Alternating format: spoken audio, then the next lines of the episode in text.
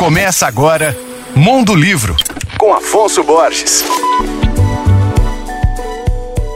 Olá, ouvintes leitores da Alvorada FM. O livro Dor Fantasma, do Rafael Galo, vencedor da edição de 2022 do Prêmio Literário José Saramago, acaba de ser publicado no Brasil pela Biblioteca Azul, a mesma editora que publica os livros do escritor português Walter Ugumãe. Aliás, foi depois de ter vencido o Prêmio Literário José Saramago em 2007 que o Walter se tornou conhecido e publicado no mundo inteiro. Essa é a maior e mais importante premiação que revela autores no mundo lusófono. O vencedor do ano passado, Rafael Galo, nasceu em São Paulo em 1981. Seu livro contemplado Dor Fantasma é um romance que acompanha a história de um pianista talentoso e obcecado pela perfeição chamado Rômulo Castelo.